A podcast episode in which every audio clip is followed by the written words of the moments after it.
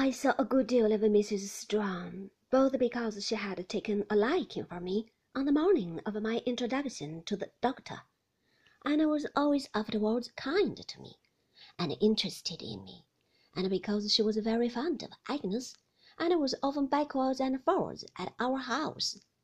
There was a curious constraint between her and Mr. Wickfield, I thought, of whom she seemed to be afraid, that never wore off.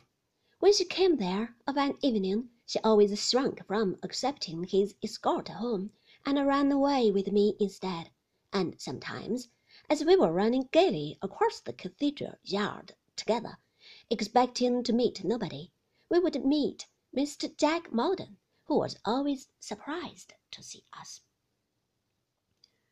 Mrs. Strong's mamma was a lady I took great delight in. Her name was Mrs. Markleham, but our boys used to call her the old soldier on account of her generalship and the skill with which she marshalled great forces of her relations against the doctor.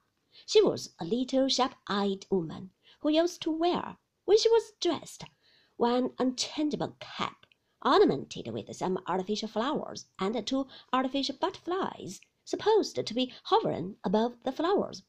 There was a superstition among us that this cap had come from France and could only originate in the workmanship of that ingenious nation, but all I certainly know about it is that it always made its appearance of an evening, wheresoever Mrs. Markleham made her appearance, that it was carried about to friendly meetings in a Hindoo basket, that the butterflies had the gift of trembling constantly, and that they improved the shining hours at Dr. Strong's expense, like busy bees.